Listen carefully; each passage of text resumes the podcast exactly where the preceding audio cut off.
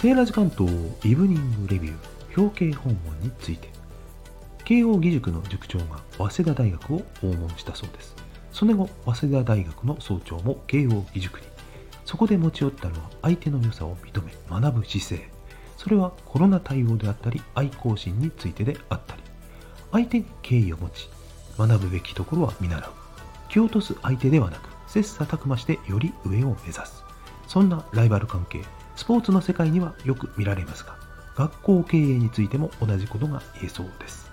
あなたはライバルとどのような交流をしていますか？Let's have a friendly competition